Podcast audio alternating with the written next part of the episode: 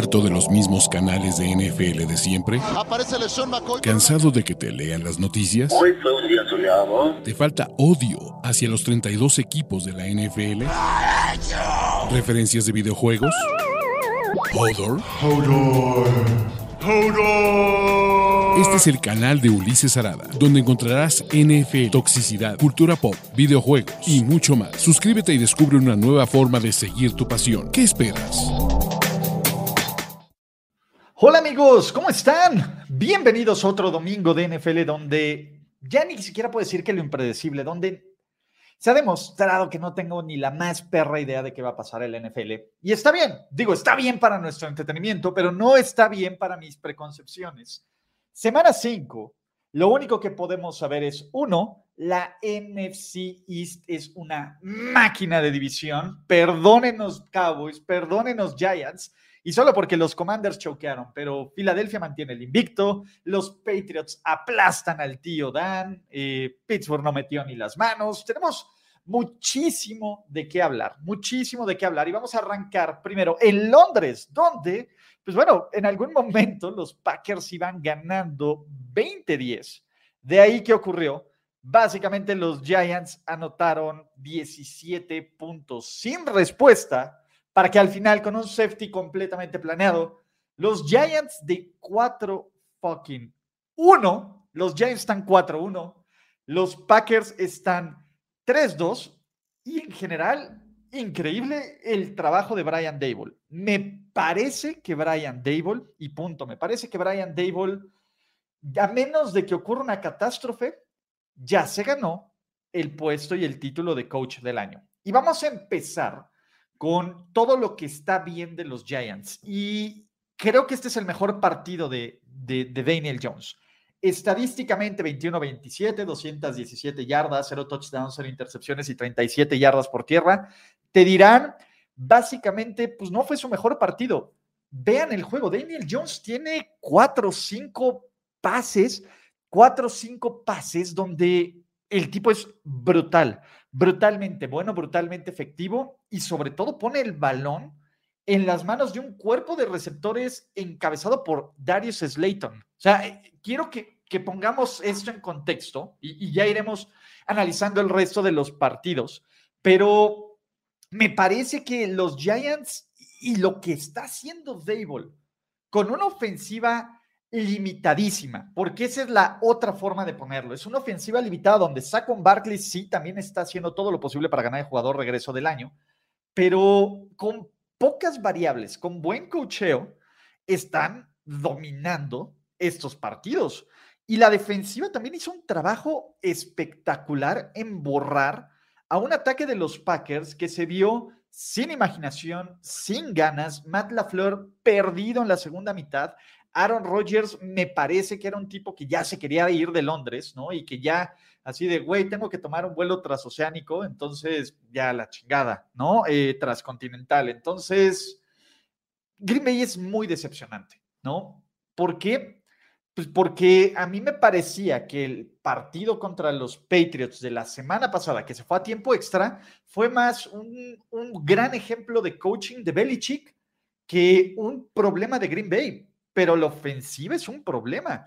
La, la ofensiva de, perdón, la defensiva de Green Bay es un problema. La defensa, 338 yardas a los Giants. Come on, cabrón. Come on, ¿no? Y del otro lado, pues sí, ah, no sé, Green Bay, Aaron Rodgers, en serio, hay algo, algo que, que no está bien y que no tiene muchísimo sentido. Fans de los Giants, vuélvanse locos. De hecho, pues bueno, hay que ponerlo así.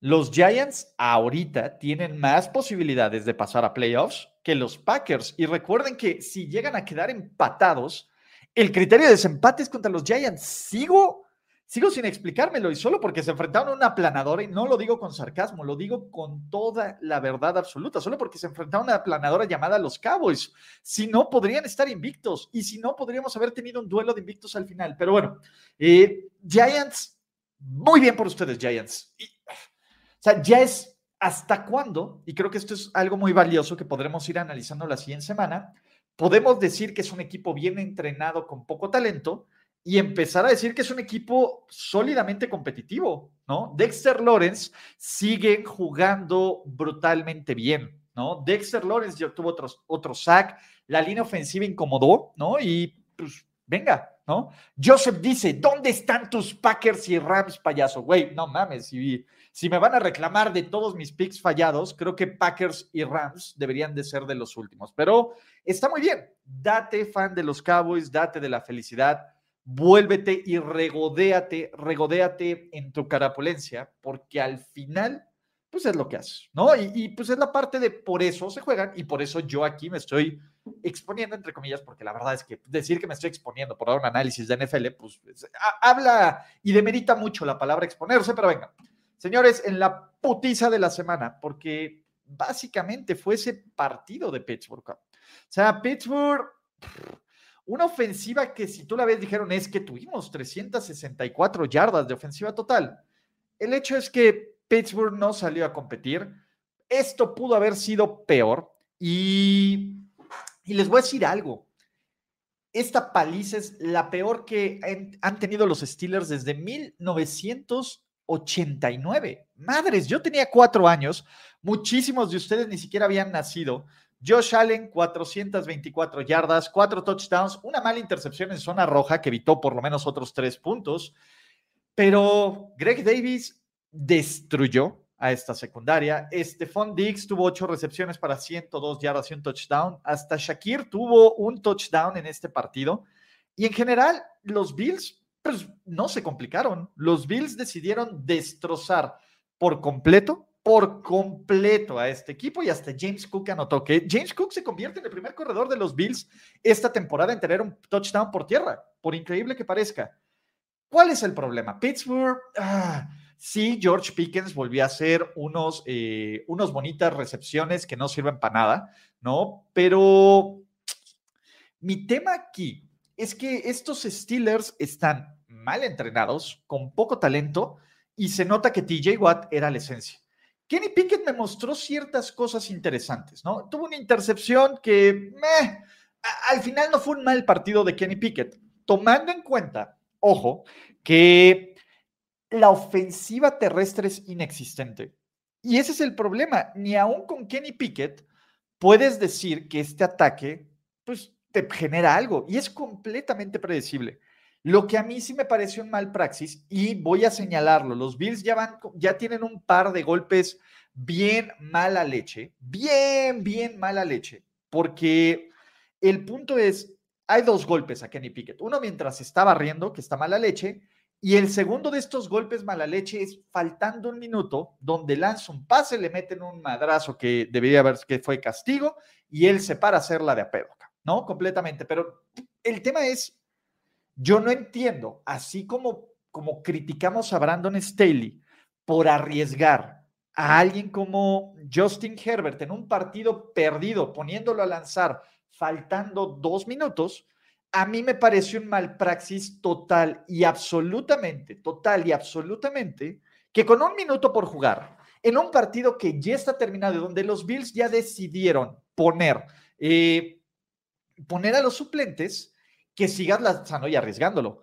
Y el tema es que esto ya pasó varias veces. Y si recuerdan, por eso ocurrió todo el desmadre de Mason Rudolph y Miles Garrett, porque, porque en una cuarta oportunidad, en un partido perdido, los Steelers trataron de seguir compitiendo, ¿no?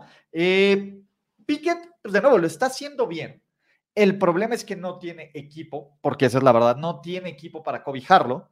Y Buffalo fue el mejor equipo que va a enfrentar en esta rachita, pero eso no quiere decir que ni Tampa Bay, que ni Miami, que ojo, ya hablaremos de Miami, y que los Bills, y que, perdón, y que los Eagles no sean partidos complicadísimos, ¿no? El cabrón que le encanta hacerse todos los partidos complicados y no tiene madre, porque esa es la verdad. No tiene madre Brandon Staley. Brandon Staley es. Cuando uno piensa que Nathaniel Hackett es de calle, el peor head coach de la AFC West, llega Brandon Staley a hacer tremendas estupideces, cabrón. Tremendas estupideces, cabrón. O sea, yo no entiendo dónde en su cabeza estúpida ganando por tres puntos en su propio terreno, decide jugársela en cuarto y dos. Es, es un malpraxis terrible, cabrón. Terrible. Los Chargers y Brandon Staley hicieron absolutamente todo por perder, porque no fue, porque además el cabrón, como acostumbra, no tomó los puntos, K. Y ese es el punto. No tomaron los malditos puntos. Justin Herbert tuvo un juego sólido. Austin Eckler estuvo en plan Dios, porque esa no es la otra forma. Austin Eckler casi tuvo 100, 200 yardas combinadas, sino dos anotaciones, pero la defensiva terrestre de los Chargers sigue siendo una, una basura acá. Nick Chubb hizo lo que quiso, Karim Hunt anotó, es más, hasta Jacoby Brissett, los, los Browns tuvieron 213 yardas por tierra.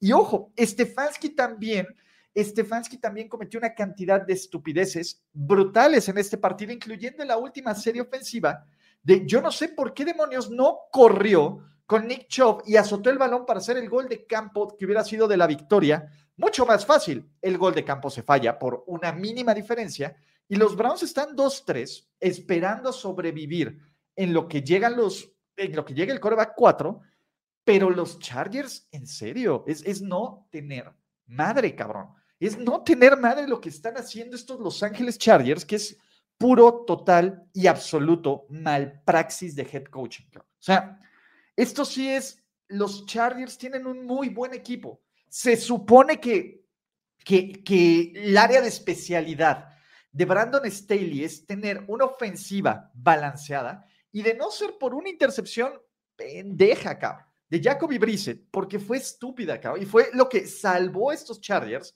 y también salvó estos Chargers el pateador de los Browns. Los Chargers deberían de haber perdido este partido porque hicieron todo para perder este juego. Es un juego que Chargers gonna Charger, pero Browns gonna Brown. Entonces, y, el siguiente lunes por la noche, que, que creo que a mí me va a dar algo y voy a estar mentando madres, porque vamos a tener una clínica de mal head coaching. De hecho, creo que actualmente tenemos serios problemas de head, de, de head coaching en esta NFL. Hay muy malos head coaches en esta liga y tanto Stefanski como, como, como Brandon Staley son dos muy malos head coaches y los Chargers no van a llegar a ningún lado, a ningún absoluto lado, mientras Brandon Staley está al frente de este equipo. A ver, Amy Trask, que es alguien que, uno, respeto brutalmente y dos, tiene experiencia como general manager, lo puso de yo haber seguido teniendo un equipo y ser Brandon Staley, a pesar de la victoria, lo hubiera corrido en ese momento.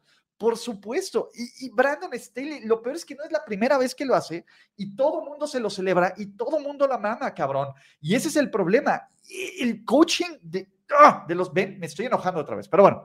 Eh, hablando de rachas y de paternidad, los Texans tienen su novena victoria consecutiva en contra de estos Jacksonville Jaguars, que si bien creíamos que era un buen equipo, la realidad es que son los Jaguars, cabrón.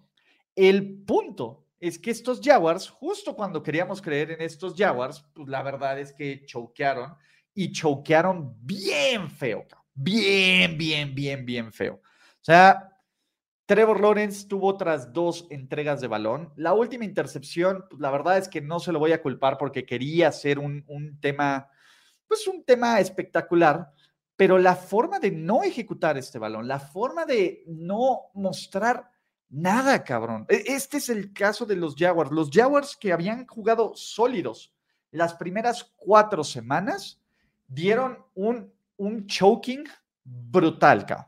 Damian Pierce es un capo con 99 yardas por tierra y un touchdown y otras tres recepciones, pero Houston aguantó con esta ofensiva.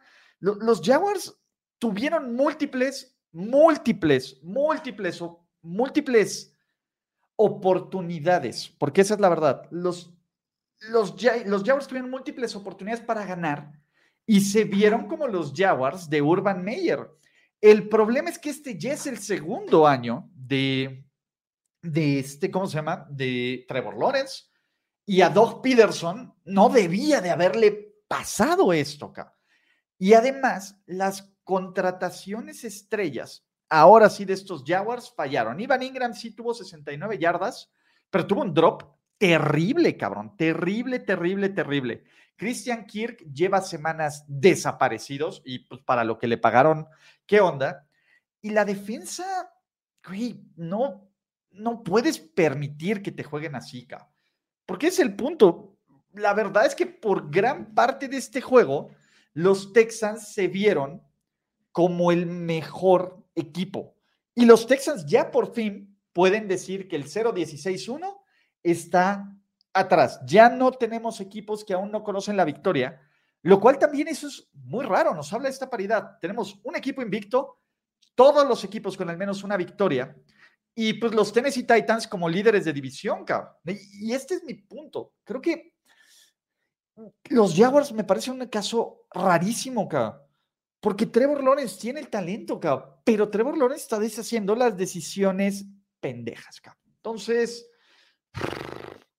ahora, esa es una gran pregunta, dice José Cázares. ¿Quién es el mejor equipo de la AFC South? Les puedo decir que el, el equipo mejor entrenado de la AFC South son los Tennessee Titans y Tennessee jugó del riel solo porque Carson Wentz hizo, hizo cosas de Crypto Wentz, pero no, lo sé. O sea, los receptores en Tennessee son inexistentes. Los Titans han retrocedido 70 años en evolución de fútbol americano para jugar como se jugaba en los 50s y 60s, que no está mal, pero es muy raro.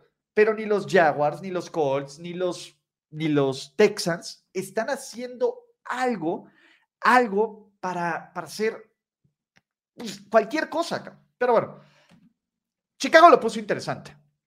En algún momento, todos queríamos creer, todos queríamos creer que Justin Fields, que por fin dio un partido donde se esperaban cosas de Justin Fields, ¿no? Iba a sacarle la victoria a los Vikings e íbamos a tener un triple empate en la NFC North. Sin embargo, pues Justin Jefferson tuvo 12 recepciones, 154 yardas y todo esto.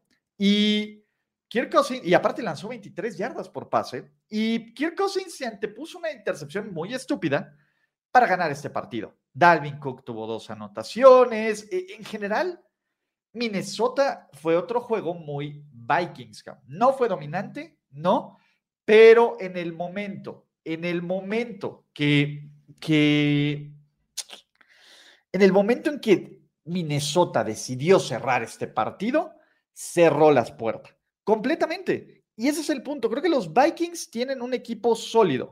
Yo no podría decir que tiene una defensa confiable porque no la tienen. Yo no podría decir que tiene un coreback confiable fuera de las 12 pm porque no lo tienen. Lo que sí tienen a Justin Jefferson, que es un capo, y a Dalvin Cook, que está empezando a agarrar este, este tema. Y los Vikings están 4-1. Y los Vikings tienen ventaja de juego y medio, por lo menos con el criterio de desempate, en contra de los Packers. Entonces, bien por estos Minnesota Vikings, que por lo menos un NFL tan inconstante, pues ellos están totalmente chill, completamente chill con su récord de 4 1. Creo que, y este es el tema, creo que hay muy pocos equipos en la NFL de los cuales confiemos. Y creo que en esto, por esto podemos decir que está pareja, que está irregular, que está inconstante este NFL. El tema es que creo que si hay un equipo que, pues dentro de todo este caos, tiene cosillas para mejorar, son los Vikings, no hay equipo perfecto, ¿no? Y, y, a ver, Filadelfia sobrevivió al invicto choqueando cuando debieron de haber metido una madriza. Entonces, ese es el punto, ¿no? creo que Chicago, pues, por lo menos no es el desastre que vimos en otras semanas, por lo menos está compitiendo, por lo menos, eh, por lo menos Justin Fields me está mostrando algo, güey, que quiere competir. Eso no va a ser suficiente para hacerlo medianamente. Señores, miren, la verdad es que yo puse Lions y, y la verdad es que me equivoqué, pero qué gusto. Dan Campbell es el coach más básico, porque esa es la verdad, más básico que existe en NFL. Si ustedes creen que el head coaching no, no pesa en la NFL, el Lions contra los Patriots es el más claro ejemplo de que un mal head coach te puede costar un partido brutal y espectacularmente. Por puras decisiones pendejas de coaching, porque Dan Campbell es así de básico y porque Dan Campbell se las va a jugar en cuarta en todas y porque Dan Campbell va a querer entrar en empujones toda la agresividad, todo lo predecible, todo lo Lions que fueron los Lions, pues ocurrió aquí.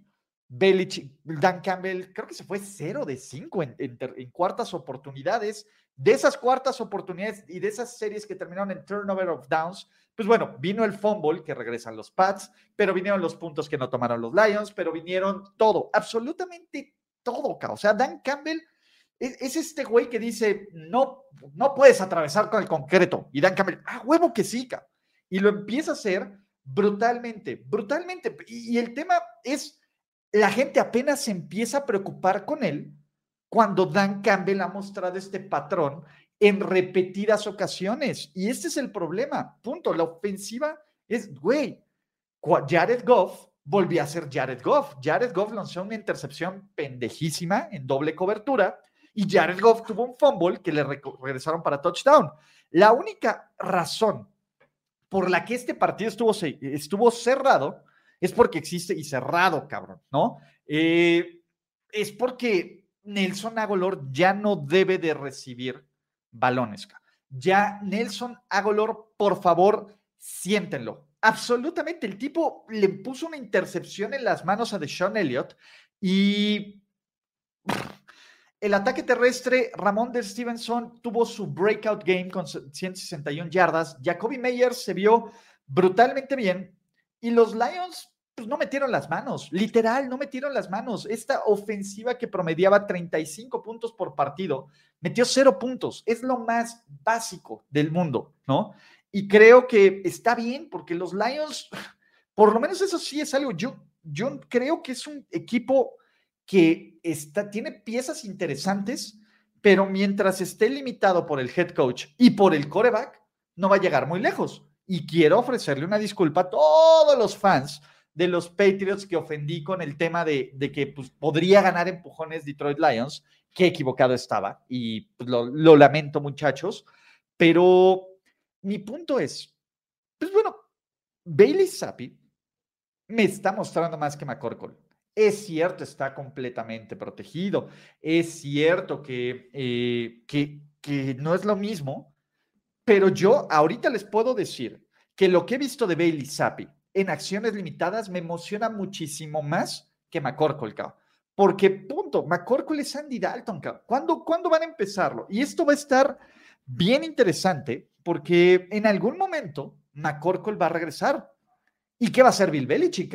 Porque aparte Bill Belichick está invictos jugando en debut con corebacks que no son de primera ronda acá. Es, brutal, te pone a Jacoby Brissett, gana, te pone a Jimmy Garoppolo, gana, te pone a Matt Cassell, gana, cao. Te pone a todos estos dudes que no traen en el papel nada y ganan, cao. Lo cual es maravilloso, cao. Ahora, los Patriots con su récord de 2-3 siguen en el fondo de la división. Creo que esta defensiva está funcionando muy bien y que Bill Belichick está haciendo muchísima magia, porque esa es la verdad. Está haciendo muchísima magia con este head coaching. El play calling sigue siendo limitado, pero si no vas a frenar el ataque terrestre y si le vas a meter un promedio de 6.5 yardas por jugada a los Lions, pues vas a seguir corriendo total y constantemente, ¿no? Detroit, en serio, es una de estas cosas tristes y deprimentes, ¿no? Señores y señores, de la mano, de las piernas y del carisma de Timeson Hill, los New Orleans Saints ganan, cabrón. Y Timeson Hill, madre mía, qué partido. 112 yardas y 3 acarreos de touchdown, un pase de anotación. Andy Dalton lanzó un pase de anotación a Chris Olave, pero también lanzó una intercepción pendejísima, cabrón, pendejísima. Pero no importa. Los Saints ganaron, ¿por qué? Porque aunque la ginomanía sigue a tope, y la neta es que Gino dio un partidazo brutal, la defensiva de Pete Carroll, ese es el tema, la defensiva de Pete Carroll los castigos pendejos, los errores de balón, todo ese tipo de cosas, eh, pues simplemente, pues no, se quebraron, güey. Y en algún momento este equipo de Seattle estuvo ganando 19-17, K. Y en algún momento este equipo lo llegó a poner medianamente cerrado. Kenneth Walker con una carrera de 89 yardas estuvo dándole la victoria 32-31, pero la defensa, la defensa de Seattle, básicamente, ¿cuánto permitió? Pues bueno, 5.9 yardas por jugada y fueron 235 yardas por tierra. Los castigos, sobre todo un holding de Charles Cross que, que evitó un touchdown de DK Metcalf, pues todo esto pues, le empezó a mermar total y absolutamente. Pete Carroll y estos Seahawks, pues no son lo suficientemente buenos. Son entretenidos brutalmente. Del otro lado, los Saints pues la verdad es que bien por esta victoria, que pues está medianamente, vamos a ver qué pasó con Chris Olave, que, que eso sí, Chris Olave o Chris Olave, Chris Olave, ¿no? Eh, creo que, que Chris Olave, eh, vamos a ver qué tanto pega esto. Otra cosa que es una verdadera decepción, porque esa es la verdad, tiene que ser la defensiva de los Saints. La defensiva de los Saints es una una verdadera coladera. 8.1 yardas por jugada. Seattle, y, qué pena la lesión de Rashad Penny, que pues estará fuera, pero hasta eso pinche Pete Carroll, visionario en haber seleccionado a, Kenneth Walker, cuando todos nos cagamos de la risa que no era necesario, cabrón. A mí me parece, y, cuando me preguntan aquí Emiliano Galván, ¿qué prefiero, a los Lions o a los Seahawks? Prefiero millones, a ver, cuando tengas head coaching, voy a preferir millones de veces, excepto en el Lions contra Pats porque estoy pendejo, a head coach. Me parece que Seattle tiene piezas con que trabajar. La defensiva es terrible, terriblemente mala. Y no sé cuál sea peor, la de los Lions o la de los, este, o la de los Seahawks, que será todo un caso de estudio. Pero Gino, güey, Gino está haciendo un cordarrel Patterson, cabrón. Total y absolutamente, cabrón. Ese es un punto bien interesante. Creo que los, los Saints ganan, siguen sin convencer, porque creo que New Orleans va a estar en este limbo, pero los Seahawks van a ser un equipo entretenido de ver. La verdad es que yo ya estoy a punto de subirme al carro de Gino Smith, porque Gino Smith solo sabe ganar el cabrón. Bueno, no ganar, pero solo sabe jugar bien. El nivel de, de hype que está teniendo este equipo de, de, de Arizona y de Gino, perdón, de Seattle y de Gino es maravilloso. Donde sí no hubo un hype, donde sí destrozaron, y aparte de que Teddy Bridgewater sale lesionado, pero la verdad es que pues, los, los Dolphins ni metieron las manos. Y esta es la clase de juegos que tiran a la basura el hype que querramos tener en favor de los Dolphins. El 40-17, pues la verdad es que se ve feo, cabrón. En algún momento parecía que en el último cuarto podían medio meter las manos, podían medio meter las manos los, los Dolphins, pero pues bueno, de dos, un touchdown de Michael Carter, que tuvo dos, y una, este, también Bryce Hall, que tuvo casi 200 yardas combinadas, 100 por pase, 97 por tierra, y hasta una jugada de engaño con Braxton Berrios, pues estos Jets manejaron el partido, estos Jets hicieron las jugadas grandes. Sos Garner tuvo su primera intercepción, Tyreek Hill lo atropelló un liniero defensivo, lo cual aplaudo totalmente, totalmente, y, lo voy a aplaudir. Y el tema es que, pues bueno, de, tal vez la, la Skylar Thompson manía y el ser el mejor coreback de pretemporada, pues no se compara o no se refleja en un partido de temporada regular. Los Jets van 3-2 y estos Jets, por criterio de desempate directo, están en segundo, en segundo lugar de esta división. Ahora, ¿son los Jets el segundo mejor equipo de la AFC East? No lo sé.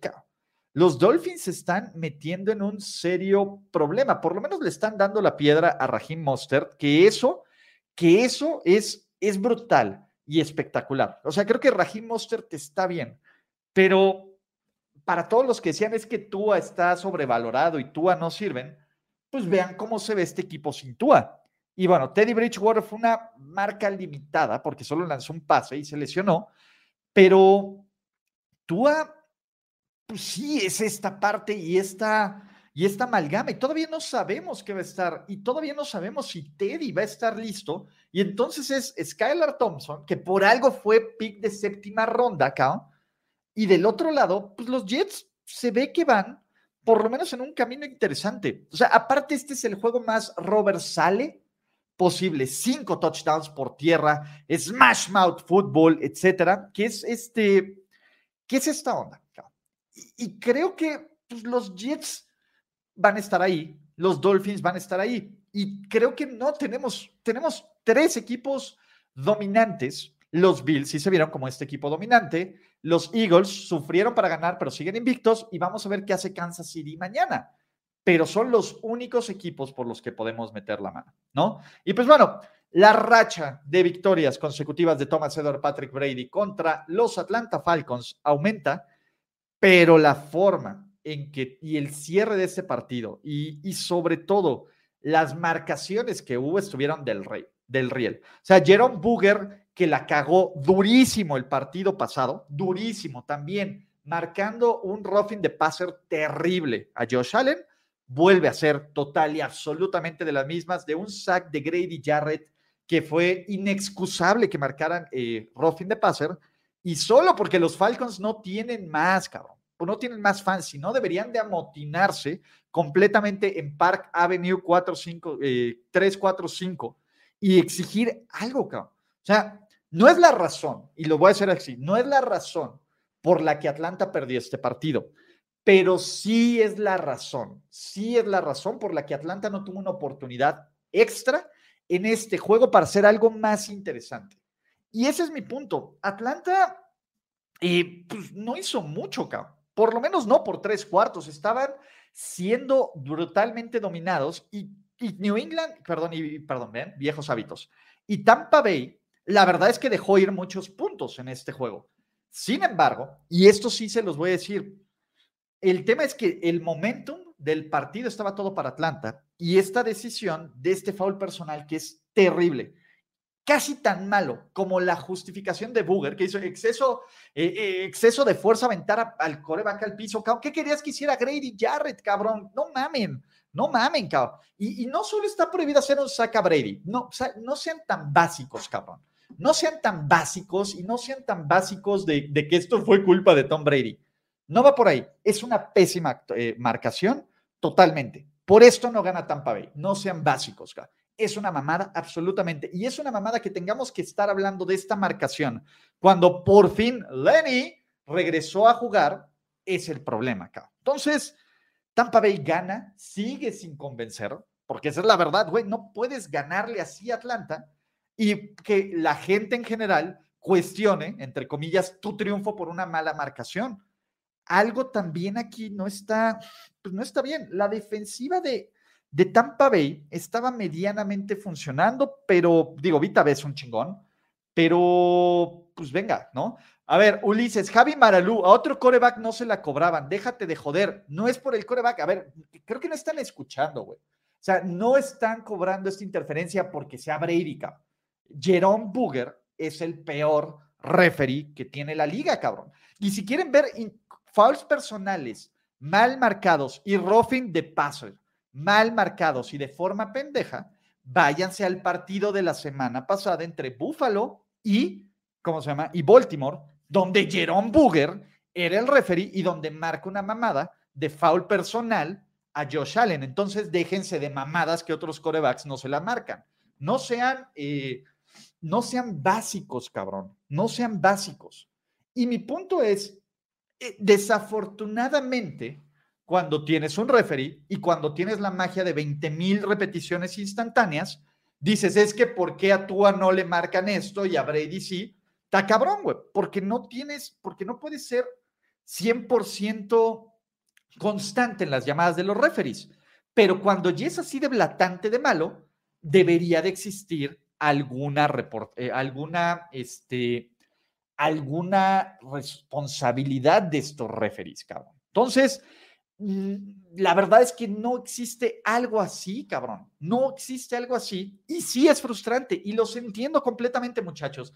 Y también, este, pues entiendo que digan, ay, qué casualidad, pero no sean tan básicos. O sea, utilicen más un poquito su criterio que el odio a un jugador y que el obvio de otras madres, güey, no los, no los deje, no los deje la pendeja, cabrón. ¿Vale? Usen tantito más de su criterio, cabrón. ¿vale? El partido estuvo mal marcado, sí, pero no debía haber perdido Tampa Bay por eso. No mamen, güey. O sea, no sean básicos. Eh, en un partido donde Carson Wentz estuvo a punto de ganar el encuentro, terminó con una intercepción que déjenme decirles que es salomónica. ¿Por qué? Porque la interferencia de pase que marcan en Tennessee es una burla. Pero bueno, ¿no? O sea, así como unos equipos se pueden anteponer ante malas marcaciones, pues Tennessee, en serio, Tennessee está Tennessee está regresando muy feo en el fútbol americano. O sea, el tema es los receptores de los Titans, y este es un stat que le saqué a Mau Gutiérrez de Fantasy Football, tuvieron menos de 120 yardas combinadas, cabrón, en este partido. Ryan Tannehill está lanzando el mínimo, cabrón, ¿no? Todo va a ser Derrick Henry, sálvanos, 102 yardas por acarreo, dos touchdowns y por ahí también se aventó 30 yardas por pase. El punto es Derrick Henry, pues estos Titans lo van a cabalgar hasta que sean. Tennessee va 3-2, completamente. Tennessee va 3-2 y Tennessee no está jugando bonito, O sea, no, eh, los Titans sí son un producto bien difícil de ver, Ese es el punto, cabrón. Y creo que los Titans están ganando feo, ¿sí? Los Titans por lo menos están encontrando un poco de defensa, sí, y el tema es, pues están ganando, Cao. ¿Es sostenible? No, Cao. Pero aquí se nota la decisión de dejar ir a AJ Brown y de que Burks esté lesionado, Cao. No hay nadie que te genere absolutamente nada de peligro, Cao. De no ser por este pase largo de, Westbrook Inky, pues no hay nada en este equipo, cabrón. Este es el, el tema.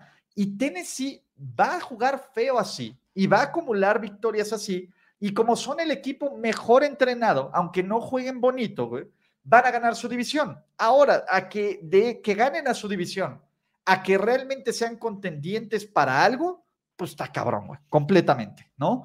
Eh, San Francisco, a pedazos y todo, creo que más que la victoria, que la victoria creo que nunca estuvo en duda, porque seamos realistas, después del pick six de Emmanuel Mosley, eh, pues no hubo mucho que dudar.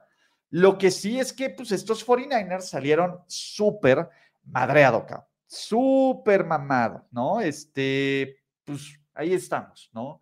¿Y qué pasó? Robbie Gold, Nick Bosa, Mosley, y en general, pues los 49ers hicieron lo que tenían que hacer. ¿Y qué era lo que tenían que hacer? Correr el balón bien, proteger bien la bola, jugar buena defensiva y esperar a que Baker Mayfield cometiera el error. El caso de Carolina es que ya se entró a jugar PJ Walker. Ese es el, ese es el tema. PJ Walker está cañón. Jufanga tuvo un sack. Eh, yo no creo que sea tan grave perder. Hay que ver la gravedad de la lesión de Bosa. Eso es lo importante, sí, porque los Niners tienen tanta profundidad y, Drake, que es el, novato, que a mí me parece que era un pick de primera ronda, de Drake Jackson, que, es el novato, que era un pick de primera ronda, que los Niners se lo robaron en la segunda ronda, puede aportar junto con Charles Omenihu, y, ese es el punto. Creo que la profundidad de la línea defensiva de los Niners está bien. La profundidad del cuerpo de corredores de los 49ers está bien. Y Jimmy poco a poco se ve más cómodo. Jimmy se aventó un par de pases en terceras oportunidades bien, bien, bien, bien, bien sólidos, cabrón. Y el tema es, los Panthers son un desastre. Y, mi punto es, y que decía, ¿no? Que NBC reportaba ayer que Rule podría ser despedido. ¿Y de qué te sirve despedir a Matt Rule? Ahorita, en serio, sinceramente, ¿de qué te sirve? ¿Cuál es el mensaje? ¿Qué, va a pasar en Carolina? ¿Va a cambiar algo? ¿Va a cambiar algo con Carolina si despiden a Matt Rule ahorita? Porque desde mi punto de vista va a seguir siendo uno de los peores equipos de la liga. ¿No? ¿Quieres ser un cambio? ¿Qué va? La mala decisión la tomaste hace tres semanas, hace dos años, cabrón. Porque yo no sé por qué demonios le dieron un trabajo a Matt Rule si ya sabemos cómo son, cabrón. Y el tema es, pues bueno, Baker Mayfield sí se ve como alguien que va a ser un eterno, ni siquiera eterno, güey, que, que podría estar ya muy poco tiempo en esta liga, cabrón. Y ese es mi punto. Y se están, están desperdiciando el prime de Christian McCaffrey. San Francisco, en serio, creo que va a estar bien. Creo que estos 49ers y Tevin Coleman, que tuvo el juego, pues, el juego de regreso, está bien. Creo que estos Niners tienen profundidad y creo que estos Niners, eh, por algunos momentos sí nos, nos preocupamos por, por Kyle Shanahan, porque es Kyle Shanahan, pero pues, San Francisco me parece que con esta defensa, y este es el punto, y este es el punto, eh, con esta defensa, los Niners tienen que ser considerados contendientes en una NFC donde pues, hay, hay muchas incertidumbres, o sea, creo que estos Niners son mejor, y pero con el respeto de los Cowboys, que ahora voy a hacer mi mea culpa, pero ahí estamos, que los Cowboys, que los Giants, que los Vikings, equipos que tienen más victorias que ellos. También es cierto, oye Ulises, es que perdieron contra estos Broncos que no traen nada. Sí, también, no hay equipo perfecto. Si quieren poner hasta ni Filadelfia es perfecto, porque casi les empata de no haber sido por Mata Vendola, que falló un gol de campo de, ¿cuántos fueron? De 43 yardas, pero si ustedes hubieran visto el juego de los Chiefs contra los Colts, también hubieran sabido que era muy poco probable que hiciera esa patada y que, ¿por qué demonios? Los Cardinals le dieron un trabajo a alguien tan malo, ¿no? Y mi punto es, Filadelfia empezó a manejar el partido y Filadelfia se confió. Eso no le quita mérito a los Cardinals por haber hecho un par de regresos interesantes, sobre todo en el segundo cuarto, donde pues, el partido se le salía de control 14-0. Ojo, el punto de, de Arizona y esa es la verdad, es que, pues bueno, no salen a jugar los primeros cuartos. Y mi punto es, si Arizona no sale a jugar el primer cuarto, si se lesiona James Conner y si Kyler Murray, si bien tiene estas jugadas espectaculares con sus piernas y donde improvisa, que son muy buenas, pero que también te convierte errores estúpidos, porque también qué bonito tuvo algunos errores estúpidos y ya viene la temporada de Call of Duty, pues ¿qué puedes esperar? Eh, Arizona es es un equipo completamente, pues, ¿qué les puedo decir? Eh, mal entrenado. El punto, el punto es, es un equipo mal entrenado, con un coreback entretenido, pero no bueno, y con un head coach cutre, y con una defensiva que por momentos se ve del rielca, porque esa es la verdad. Jalen Hurts no tuvo el mejor de los juegos, pero tuvo tres, cuatro pases bien interesantes, bien, bien interesantes, incluyendo todo este drive que tiene Arizona, que tiene, eh, que tiene Filadelfia para conseguir el gol de campo de la victoria acá.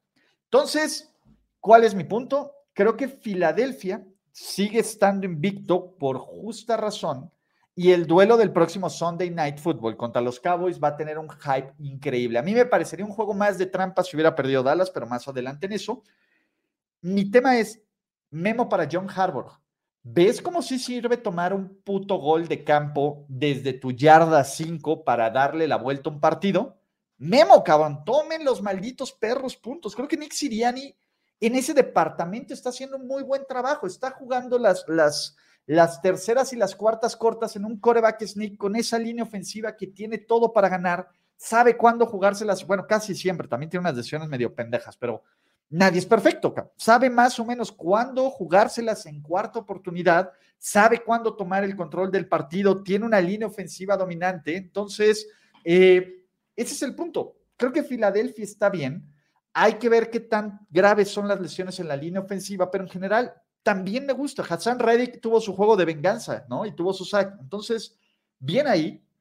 Eh, todo va bien con Filadelfia que podríamos hacer el argumento que Buffalo es un mejor equipo, sí, pero Filadelfia en este momento está, tiene un camino más fácil al Super Bowl. En este momento, todavía estamos a 9 de octubre y todavía falta muchísima temporada, pero ahí está. Y cerramos antes de irnos al Sunday Night Football y no recordarles que si aún no ven este, si aún no se suscribe a este canal, suscríbanse. Si aún no le dan like, a, este video. Y si aún no reciben las notificaciones, no sé por qué, pero de la mano de una defensiva brutal que anotó, de unos equipos especiales que influyeron y de un Cooper Rush que solo sabe ganar. Sus Dallas Cowboys ganaron y ganaron fácil 22-10 a Los Ángeles Rams y se está empezando a, a, formar una controversia de coreback. Madres, güey. Trevon Dix callando hocicos, permitiendo más de 150 yardas y una anotación, pero callando hocicos, Trevon Dix y ganando como siempre. Y estos Dallas Cowboys que decidieron, y, aquí, así como yo me he cagado en el palo de Mike McCarthy en múltiples ocasiones, el trabajo de head coaching que está haciendo Mike McCarthy cuando no ha estado, por lo menos esta temporada, sin Dak Prescott, ha sido espectacular, espectacular. Mike McCarthy está poniendo a su equipo de la forma más completa para ganar. Y ojo, ojo, ojo, así como nos cagamos de él cuando le está cagando, él merece, merece todo el mérito y todo el respeto porque no está siendo un head coach tan malo en una NFL llena de bad head coaching. Punto, ¿no? Tony Pollard, hay momentos, Tony Pollard es un playmaker, o sea, entiendo esta necesidad de tener un balance con Zeke Elliott, pero Dallas necesita darle, necesita darle más el balón a Tony Pollard, cabrón. ¿no? Obviamente, pues, a ver, necesitan también entrenarlo a que proteja de pase, porque si no va a ser súper predecible. Cuando está Tony Pollard es acarreo, cuando está sí que es pase. Pero creo que Tony Pollard es una estrella. Hubo un par de drops, uno de CD Lamb y otro de, de Gallup, terrible, pero Gallup se, este, ¿cómo se llama? Se justificó después haciendo un toe drag, un toe drag increíble. El que es un chingón es Micah Parsons, o sea, y este, el trabajo que está haciendo Dan Quinn, Punto. El trabajo que está haciendo Dan Quinn es espectacular, es espectacular. Y del otro lado, pues estos Rams se están haciendo calabaza, cabrón. Matthew Stafford siempre va a lanzar alguna intercepción estúpida porque es Matthew Stafford, cabrón, ¿no? Y Matthew Stafford, eh, el gran problema que tienen los Rams es que es o Cooper Cup o Tyler Higby y se acabó no hay un juego terrestre, ¿no? Y salió lesionado Cam Makers, entonces hay que ver esto. Eh, y parece que estos Rams, yo lo que veo, veo un equipo sin determinación, cabrón. Básicamente los Rams están satisfechos de haber ganado el Super Bowl y ese es el punto. Los Rams están satisfechos de haber ganado el Super Bowl y dicen, güey, ya ganamos, vale madres absolutamente. Y creo que es una forma de verlo. Creo que es una forma de verlo en este momento, pero pues cuando tienes algo para hacer grandeza, para cuando extendiste a Aaron Donald, cuando te trajiste a Bobby Wagner, cuando traes a Allen Robinson, que pues, si te aporta tres recepciones para 12 yardas, no está aportando el cabrón. Y cuando tienes este equipo de LA Rams que, que algo no hace sentido, que, que te están mostrando absolutamente nada, porque te están mostrando, no nos mostraron nada en Monday Night Football contra los, contra los 49ers eh, en un juego divisional y no te mostraron absolutamente nada hoy en contra de los Dallas Cowboys, cabrón. Ese es un, punto bien triste, cabrón, y bien, bien feo, cabrón. Pero pues al final es parte de lo que apostaron con su all-in, cabrón, ¿no? Entonces, parte de lo que apuestas con este Olim, pues no debería de ocurrir eso. Y, también es muy temprano en la temporada para decir que pues, simplemente pues, no está, no, no, están los Rams en esta. Pero para cerrar esto, estas reacciones rápidas, y el tema de la controversia de coreback, pues yo diría que no debería de existir, cabrón.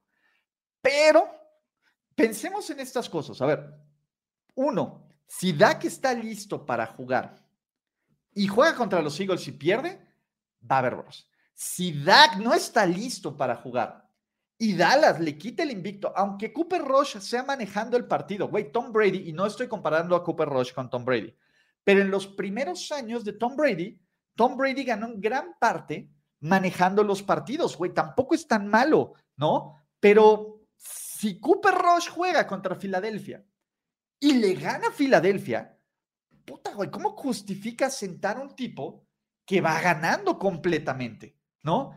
Y ese es mi punto. Hay, una situación bien, bien, bien, bien interesante y una dinámica que además en Dallas se está incentivando, que es hacer un caos, cabrón. Entonces, pues ya está, está muy cañón. Creo que uno, tengo que ofrecerle también un muchísimo más respeto a McCarthy y a la defensiva de los Cowboys. Creo que estos Rams están súper sobrevalorados, ¿no? Y creo que Dallas y sobre todo cómo está funcionando esta maquinaria, que es, que rarísimo. La el ver, la principal razón por la que Dallas está así es gracias a esta defensiva. Seamos realistas, el fumble de DeMarcus Lawrence y el acarreo gigantesco de Tony Pollard. De ahí, si quitas estas dos jugadas, pues en general se produjeron tres goles de campo, ¿no? Creo que necesitas más balance. Y creo que, no sé, es muy raro, cabrón. Es muy, muy raro. De hecho, pues deberíamos de, analizar el extraño caso de Cooper Cup, pero Cooper Cup va 5-0 como coreback titular de los Cowboys, va 4-0 esta temporada. Entonces, how about them Cowboys? ¿No? Van 4-1 y lucen muy, muy bien. Y en la siguiente semana tenemos un duelo que podría ser clave para que o se cierre la división o Filadelfia consiga un paso importantísimo para amarrar la AFC East, que está buenísima y que es la mejor división de la liga, por lo menos en cuanto a récord.